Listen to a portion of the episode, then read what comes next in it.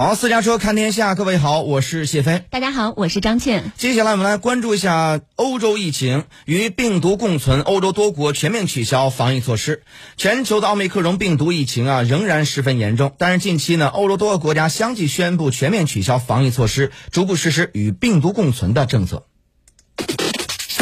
非常关注。那么，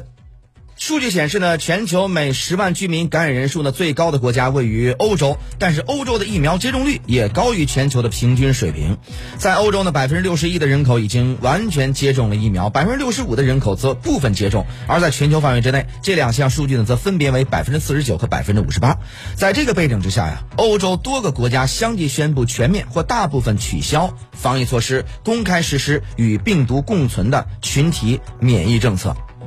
最早宣布全面取消防疫措施的是北欧的丹麦和瑞典。二月初呢，他们就取消了室外佩戴口罩和保持社交距离的规定，停止核酸检测和统计通报感染人数，取消感染人员强制自我隔离等等措施。英国首相约翰逊近日也宣布，如果持续出现稳定良好的疫情数据，英国呢将会在二月二十一号到二十四号解除所有疫情的限制措施，比原来提出的时间表呢整整提前了整整一个月。约翰逊还表示。是将会披露政府下一步与病毒共存的详细计划。除此之外呢，像芬兰、挪威、法国、荷兰、立陶宛、爱尔兰、捷克等等多个欧洲国家也将相继取消新冠防疫的措施，其中包括对欧盟。呃，内外国家人员取消入境核酸检测的规定，以及停止使用疫苗通行证。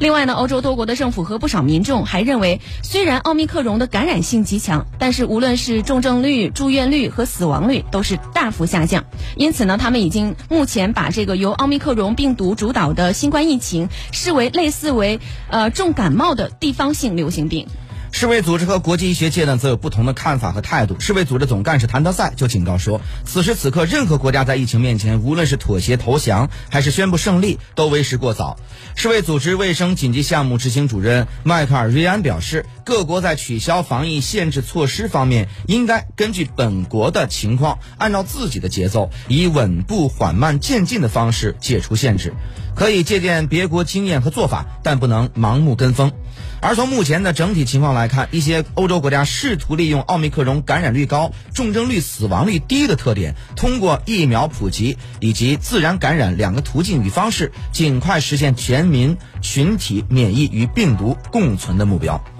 是如果未来再一次出现毒性更大、致死率更高的新变种病毒，欧洲国家目前一厢情一厢情愿的这种全民群体免疫的政策呢，极有可能瞬间崩溃。一场规模更大的公共卫生危机呢，也将会在欧洲大陆有再次全面爆发的危险。